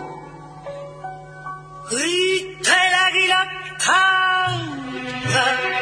que se posa en sus dedos, convocando a los hijos en la cresta del sueño, a llorar como el viento, con las lágrimas altas, a cantar como el pueblo, por milonga y por santo, del brazo de un y un malandra, se va con sus anteojos de los charcos a ver por quién se nublan las medicinas, pichuco de los puentes en silencio, por gracia de morir todas las noches, jamás le viene justa muerte alguna, jamás le quedan flojas las estrellas, pichuco de la misa en los mercados Las entrevistas y siempre que dialogamos, las palabras van y vienen y nos transforman. Una palabra no dice nada y al mismo tiempo... Bueno, y acá despidiendo a, a Malita y diciéndole buenos días a Gisela. Estamos en comunicación con Gisela Gigliani eh, presidenta del bloque de concejales, primera candidata a concejales por el Frente de Todos, para conversar y analizar un poquito qué está pasando, qué pasó y cómo se encara esto de cara a las elecciones. ¿Qué tal, Gisela, Claudio y Daniel? Te saludamos desde Nacional. ¿Qué tal? ¿Cómo les va? muy bien. Muy bien, muy bien. Eh, Gisela, ¿cómo se tomó el resultado de estas pasos con que competíamos competía el frente de todos contra el frente de todos? Mira, la verdad que este, a nadie le gusta eh, tener eh, un número menor al que teníamos en las expectativas previas, y hablo a nivel general, eh, no estoy hablando solo de Bahía Blanca, provincia, nación, lo pasado en las otras provincias, este, lo que nos pasó en la sexta, que, salvo Montermoso y ahí Suárez, que quedó muy finito, el resto todo viró a un voto que no fue favorable al espacio político nuestro, pero mm, la verdad que en el espacio político, en el frente de todos, eh, si hay algo que nos caracteriza es, poner la cara, poner el cuerpo, seguir hablando y, y, registrar lo que lo que dicen las y los votantes, ¿no? Eh, acá no, no es una cuestión de enojarse, es cuestión de, de reflexionar, pensar por ahí eh, si tal vez este, se deberían haber tomado otras medidas. Nosotros, por supuesto, desde lo local es otra la situación, no somos gobierno, pero bueno, la gestión de la pandemia fue algo muy duro eh, para nación y para provincia. se tomaron decisiones que seguramente fueron antipáticas, pero bueno, también con el desconocimiento en ese momento de lo que podía llegar a ocurrir si uno dejaba eh, las cosas un poco libradas a las responsabilidades individuales, como tanto pregonan, quienes no han tenido nunca una responsabilidad, ni cuando gobernaron, ni ahora cuando son oposición. Entonces, me parece que hay que tomar esa lectura, hacerla concienzudamente, genera ruido interno, discusión, nosotros somos un frente, no hay una homogeneización del pensamiento y bueno, eh, creo que hubo como una revolución inicial que para mí es sana hacia adentro y también hacia afuera porque es de cara a la ciudadanía. Acá no se oculta nada y bueno, creo que vamos a salir fortalecidos y estoy absolutamente convencida, como el resto de mis compañeros y compañeras del espacio del Frente de Todos, que el rumbo que, va a tomar el país y va a tomar la provincia es con las políticas que nos incluyen a todos y a todas y esas políticas son las que empezó y seguirá implementando en este tránsito mucho más tranquilo del momento de la pandemia del frente de todos. De eso a mí no me caben dudas. Sí, bueno, a nivel nacional y a nivel provincial, donde se es gobierno, la revolución eh, tuvo consecuencias y las consecuencias fueron cambios de gabinete, formatos diferentes, planteo de comunicación distinta. Eh, esa revolución en un, se vivió hacia adentro en el frente de todos en Bahía, eh, al no ser gobierno, la visibilidad es mucho menor y no hay gabinete para cambiar y, reacomodar el discurso por los mismos candidatos que se le exigen cosas. ¿Cómo, cómo se vivió adentro del frente en Bahía Blanca?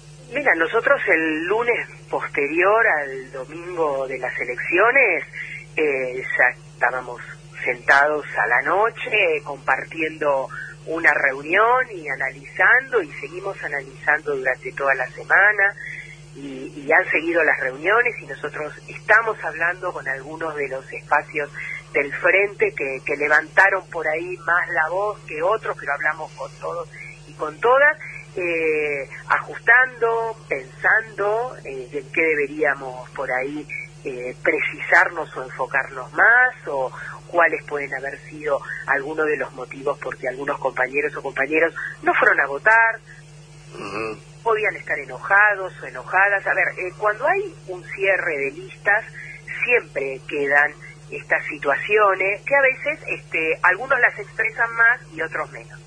Lo que yo en lo personal, eso sí lo digo en lo personal, como dirigente del Frente de Todos, no comparto que esas diferencias hagan que uno o una vaya a otro espacio. Creo que las discusiones siempre son adentro, pero bueno, este, creo que también este, cada uno tiene derecho a expresarse como quiere. Tampoco es una cuestión de censurar a nadie.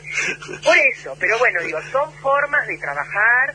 Eh, yo he recibido mensajes, por ejemplo, de los de dos grupos, no espacios políticos, pero sí personas que eh, yo sé que están convencidos de, de, de, su anclaje en el frente de todos, con alguna observación de, mira, no fuimos a votar por tal razón, bueno, nos juntamos, lo hablamos, lo discutimos, me parece que, que estas situaciones también hacen que pase la zaranda, ¿viste? Y bueno, y esto se mueva y siempre surgen cosas positivas. Yo del domingo a la fecha he tenido algunas reuniones muy positivas, muy enriquecedora, no solamente desde lo personal por esta coyuntura electoral, digo de lo que significa un espacio político que quiere ser una opción clara de gobierno en el 23 y que cree profundamente que hay otra ciudad posible.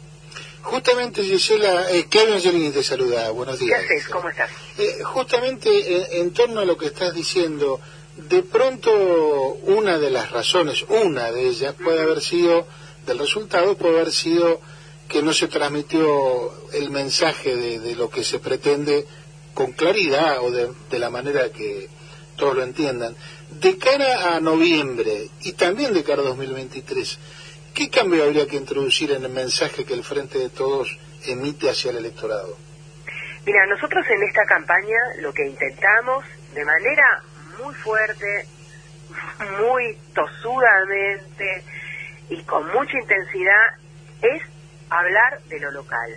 Y la verdad que no lo logramos. Ustedes saben que el candidato del oficialismo no, no, casi no, no apareció o aparecía en situaciones en las cuales no podíamos confrontar los modelos que nosotros pensamos de gestión diferente para la ciudad y lo que nosotros pensábamos. Eh, intentaron nacionalizar y lo lograron. Eh, la campaña, en eso ustedes saben que fue O sea, uno está sentado acá en Bahía Blanca y mira lo que pasa en Capital, que no digo que esté mal, pero sí digo que había cosas para discutir de la ciudad muy interesantes y que nosotros propusimos.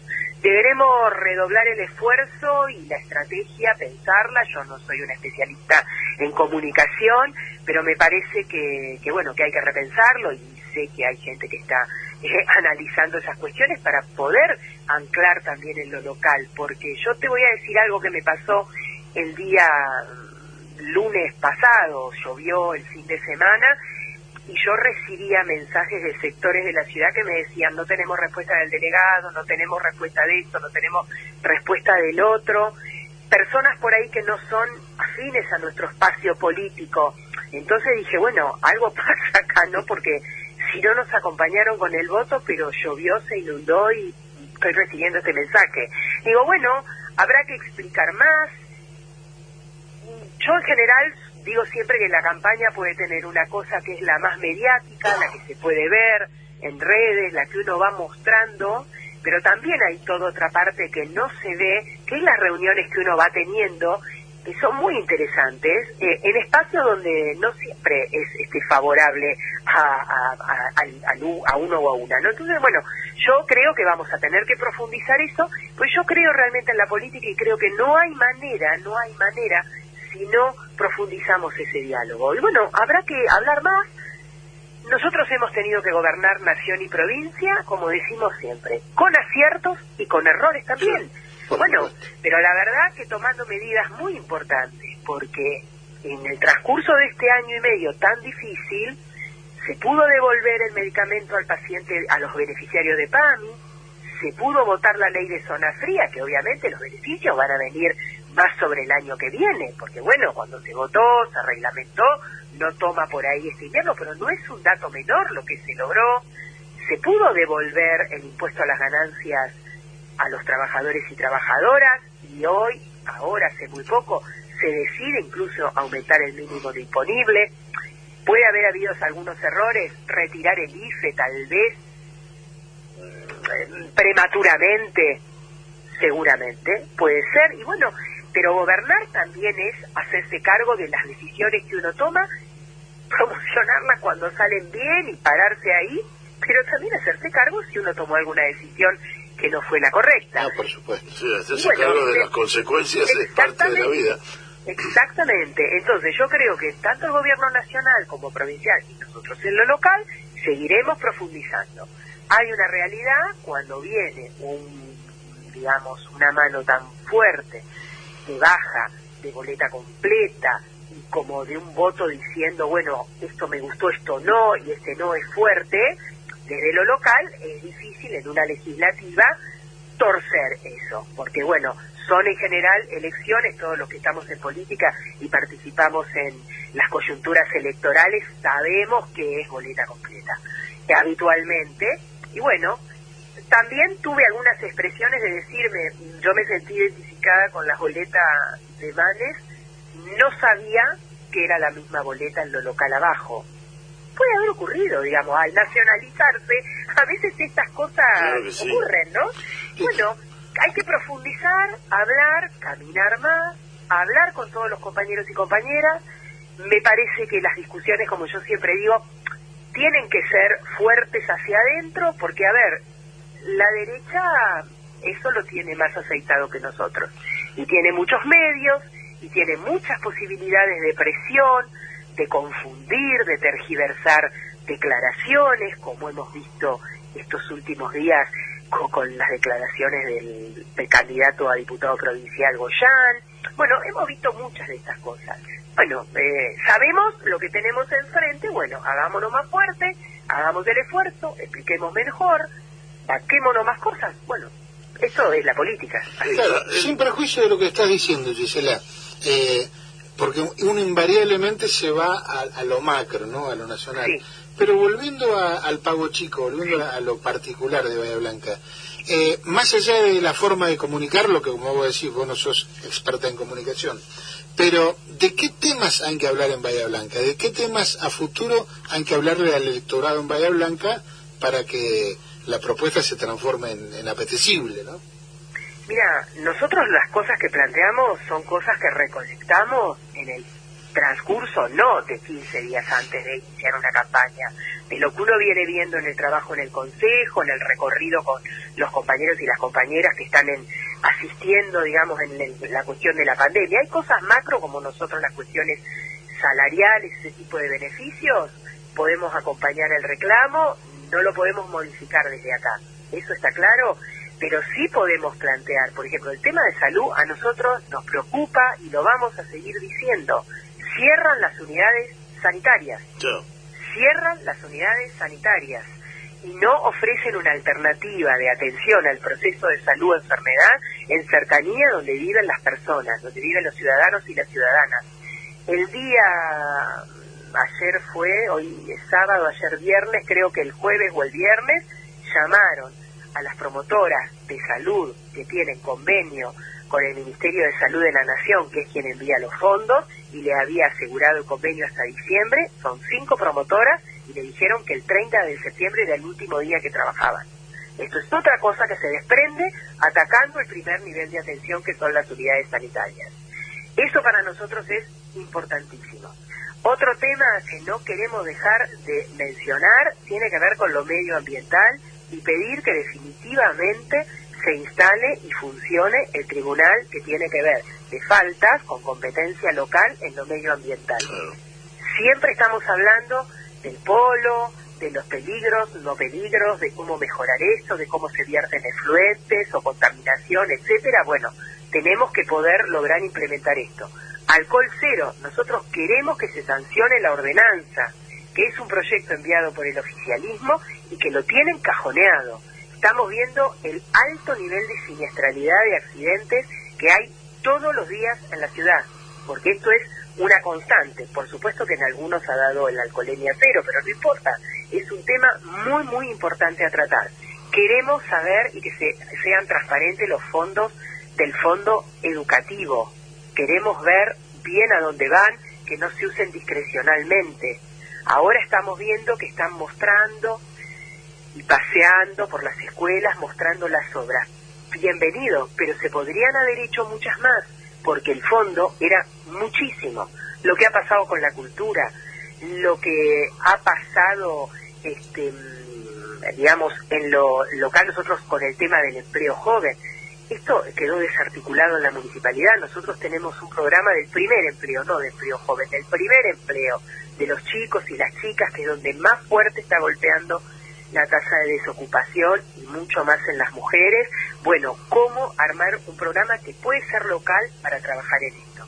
esto estas fueron algunas de las cosas que nosotros nombramos. Hablamos también de los comercios de cercanía, de beneficiar con, con, los, con lo que nosotros podemos hacer en lo local, que son los impuestos locales, que son las tasas para beneficiar a comercios en sectores barriales y que, digamos, esta promoción arme ese circuito virtuoso, digamos, en el barrio y permitan estas pequeñas economías que vayan fortaleciéndose, ¿no es cierto? La mano de obra local que nosotros no hemos logrado que nos acompañe, digo, hay muchas cosas que hemos venido proponiendo. Yo creo también que un contexto electoral muy difícil en términos de que la pandemia no es gratis para nadie, ¿eh? para nadie. Hablo desde lo emocional, desde la salud mental, digamos, estas cuestiones y ha sido como un voto más visceral. La política es pasión y es razón. ¿eh? No es mejor ni una cosa ni la otra, son las dos cosas.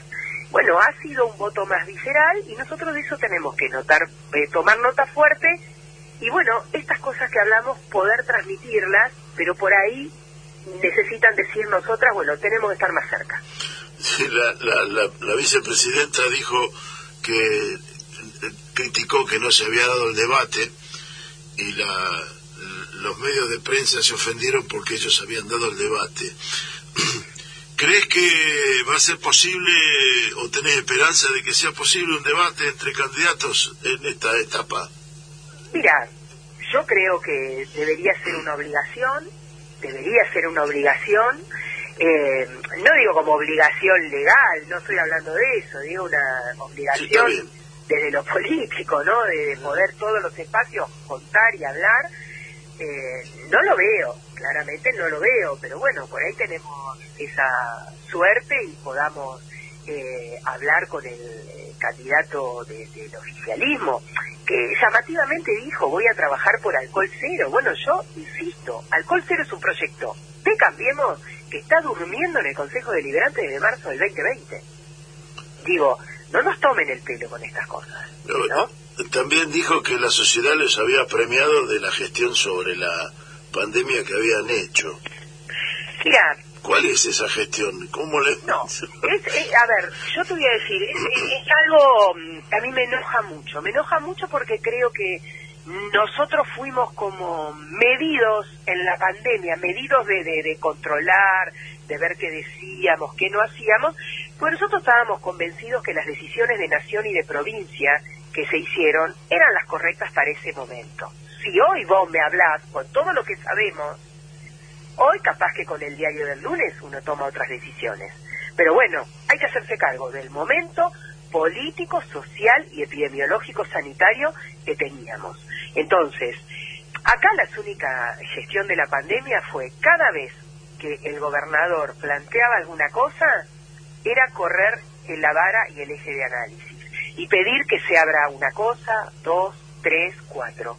Nunca se dijo cómo, nunca se dijo de qué manera, nunca se dijo con qué recursos, con qué formas de control, con qué políticas de cuidado iba a aportar la municipalidad.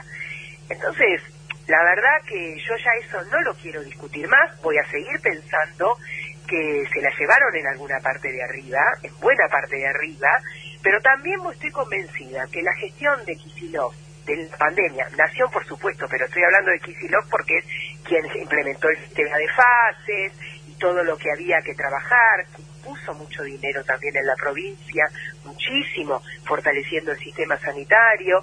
Este, yo creo que fue de muy bueno para arriba, analizado siempre en cada momento eh, político, social, económico y epidemiológico.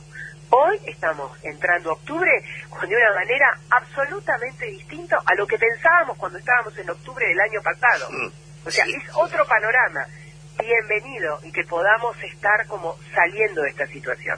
Pero también me recalcar algo. Todos los de Cambiemos, todos, a nivel nacional, en distintas provincias, y Horacio Rodríguez Larreta se la pasaron diciendo que había que comprar vacunas y que iban a hacer eso y que el gobierno nacional era un desastre lo que estaba haciendo. Bueno, no solamente el gobierno nacional, ya estamos llegando a los 70 millones de vacunas en el país, sino que el gobernador de la provincia de Buenos Aires fue el único que gestionó de manera eficiente, que compró las dosis de cancino, que son monodosis, que son ideales para aplicar en determinados grupos etarios por particularidades especiales, y las puso a disposición del gobierno nacional. Entonces a mí, viste, yo me baso en esos hechos. Después hay cuestiones políticas. Tal vez, como yo vengo del ámbito de la salud, tal vez siento que en algunas cuestiones sanitarias debería haber habido un límite ético de discusión. Porque hay gente que la pasa mal, no solamente porque perdió a sus familiares, sino porque de qué manera salir a hablar así livianamente cuando comienza la pandemia y uno no sabía si en la ciudad cómo nos iba a afectar, si nuestro sistema de salud que se iba fortaleciendo iba a poder sostener digamos, la atención de los vecinos y las vecinas, mirando lo que pasaba en otros países, que, que era como abrumador pensar que nos podía pasar algo así. Entonces creo que debería haber habido un límite ético. Evidentemente no tienen ningún interés, ningún interés de plantear una discusión, por lo menos en los sanitarios, desde ese punto de vista. Entonces, bueno, para ellos vale todo, para no. Muy bien.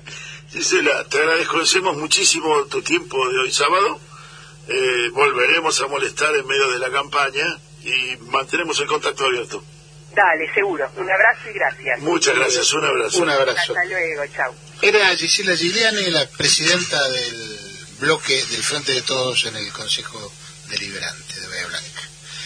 Muy bien, y siempre conforme con nuestra obsesión por las efemérides, vamos a contar que el 20 de septiembre de esta semana se cumplieron 24 años del último recital de Soda Stereo en, allá en el Monumental de River Plate con 65.000 personas presentes. Y fue el recital donde Gustavo Cerati pronunció aquella famosa expresión que pasó en la historia del gracias totales. Así que los recordamos escuchando justamente de música ligera. Tengo una buena canción para cantar. Él se durmió al calor de las masas y yo desperté queriendo soñar la palabra de ustedes. Algún tiempo atrás me sé escribir que nunca sorteé las trampas del amor.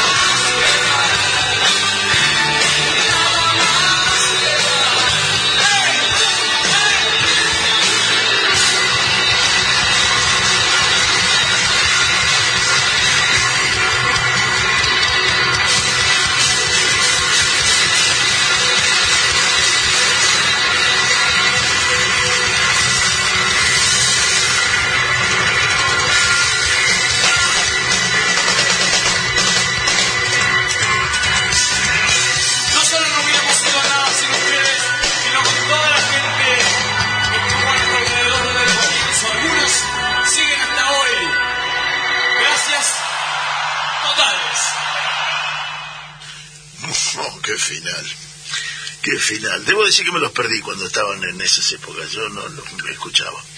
Después los escuché y los revaloricé. A veces pasan. Seguro. Pero bueno. A mí me pasó lo mismo. Eh, te- lo dijiste rápido para que no se escuche.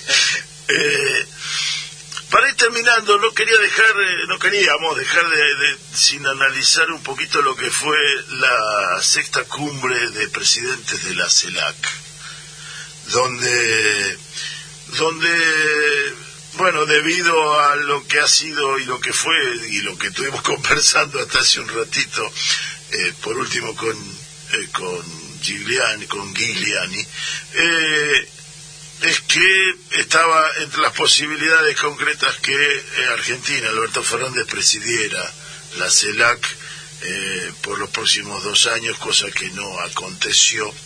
Tampoco se resolvió quién va a ser el próximo presidente. Al momento sigue siendo López Obrador, presidente de México, el presidente de la CELAC. La CELAC tuvo una postura sumamente interesante y en realidad ah, quizá algunos habían sobrevaluado las posibilidades que tenía, pero yo creo que el, el, balance final es más que positivo, eh, en tanto y cuanto se fijó una, una política muy clara de diferenciación con la OEA, pese a posturas adversas a esto, entre las que podemos decir la de, la de Chile, la de Bolivia, la de Uruguay y, la de Paraguay. Pero con la presencia de prácticamente todos los presidentes, a excepción de Brasil, Brasil no estuvo representada, Argentina estuvo representada por el, responsable, el encargado de asuntos latinoamericanos de la, de la Cancillería, Felipe Solá, eh, estaba camino a México cuando fue el cambio de gabinete, así que su renuncia la presentó desde, no sé si desde México o en una escala en el vuelo, pero llegó, salió siendo canciller, llegó a México, dejar, ya no siendo canciller, eh, pero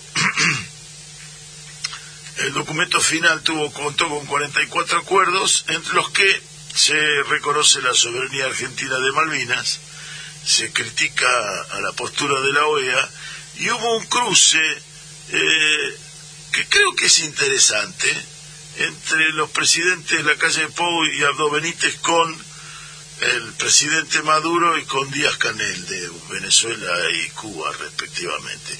Y, y, ese cruce que fue subido de tono con acusaciones particulares no deja de ser interesante que se discuta cara a cara en un ambiente público eh, y donde se queden en claro las diferencias. Eh, cada uno costará las costillas del otro, pero a mí me resultó interesante eh, en tanto y cuanto eso ocurra y me dejó de resultar interesante lo que cuando se, se acude a acusaciones debidas a cuestiones de prensa y se acusa a unos por tales cosas, mientras se protege a otros por cosas similares. Pero bueno, eso quedó planteado. Mm, la cumbre de la, la cumbre ocurrió. Eh, Argentina no tiene la presidencia, eh, pero la presidencia quedó abierta. Me parece que es sumamente interesante. También allí eh, el embajador, el representante de Perú, dijo que el grupo Lima había cumplido su tiempo y que no existía más. Sí, que me parece muy, auspicioso, Que, se, reconozca así. Que, Lima, el grupo Lima se quedó sin Lima. Es muy interesante. Bueno, muy bien, y ya nos vamos arrimando al final del programa. Vamos a recordar que en esta semana también eh, se cumplieron años de aquella, diríamos, histórica victoria del general Juan Domingo Perón eh, con el Frente Justicialista de Liberación Nacional, el FREJULI. Eh, ganó la, presidencia luego de haber vuelto eh, de 18 largos años de exilio y que marcó, bueno, un, un antes y un después, me parece, en la historia reciente de los argentinos.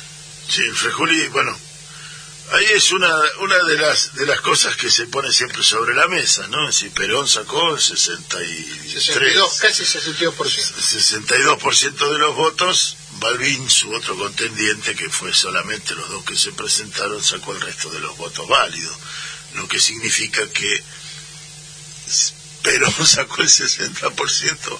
Es un poco que el, el, el electorado argentino está más o menos dividido de esa manera que de forma grosera, pero... estando, digamos, una oferta electoral como en ese momento era el general Perón, que se ofrecía como prenda de, unidad y como posible forma de superación de los profundos conflictos que, que existían en ese momento. Exacto, sí, porque no, no- se había terminado de resolver con la primera elección de, de, de Cámpora, presidente, y la renuncia de Cámpora y la nueva convocatoria de elecciones, haciendo una mirada de las posibilidades constitucionales, orejeando cartas para cumplir con la Constitución. Y también que fue una decisión de la dictadura de que se le ocurrió a la dictadura decir que para poder ser candidato a presidente había que haber residido en el país los últimos 10 años. Claro, esa fue, esa fue la, la Y trampeta. era- que era para impedir que Perón sea... Estaba en el exilio porque no se lo dejaba volver a la Argentina y se le impedía ser presidente. Pese a que porque no, lo había, eh, no había vuelto, o podido ser candidato a presidente. Pese a que el general Lanús, el presidente de facto de aquel momento, dijo, sostuvo públicamente que a Perón no le daba el cuero. Bueno, vaya si le dio, ¿no? Volvió eh, y luego con aquello, aquel famoso leitmotiv de Cámpora al gobierno, Perón al poder, eh, Cámpora ganó las elecciones y al poco tiempo convocó a otras eh, válidas y auténticas porque era sin proscripciones y bueno, el resultado fue este, un 62% a favor del general Juan Domingo Perón. Gente, nos vamos, los saludamos y les agradecemos este rato, le agradecemos a Carlos Apaulaza que tan brillantemente nos ha asistido desde la operación y le decimos hasta el sábado. Hasta el sábado que viene. Y nos vamos escuchando, porque el 21 de septiembre se cumplieron años del nacimiento, nos vamos escuchando una maravillosa improvisación de Jaime Torres.